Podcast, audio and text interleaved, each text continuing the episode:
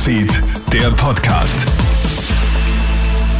Einen schönen Vormittag, ich bin Clemens Draxler mit einem Update zu dem überraschenden und plötzlichen Rücktritt von Bundeskanzler Sebastian Kurz.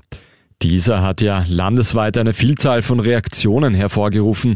Während von der ÖVP viel Lob kommt, zeigt sich auch der grüne Koalitionspartner zufrieden.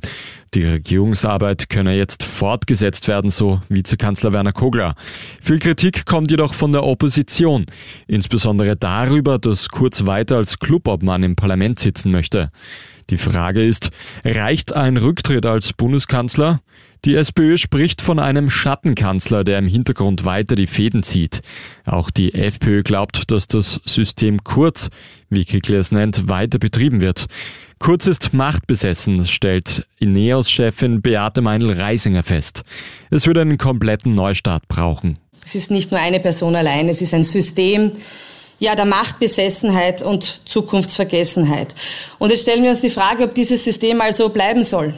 Er hält als Clubobmann dann weiter alle Fäden der Macht in der Hand und sitzt an den Schalthebeln der Macht. Und lassen Sie mich eines noch sagen als Clubobfrau des Parlaments, der direkt gewählten Volksvertretung. Ich bin schon einigermaßen verwundert, dass es offensichtlich kein Kriterium ist, für Clubobleute eine tadellose Person zu sein.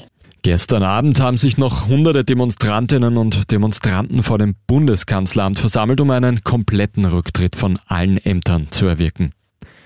Wie geht es jetzt weiter? Nachdem Außenminister Alexander Schallenberg neuer Kanzler wird, bleibt die Regierung zumindest vorerst einmal bestehen.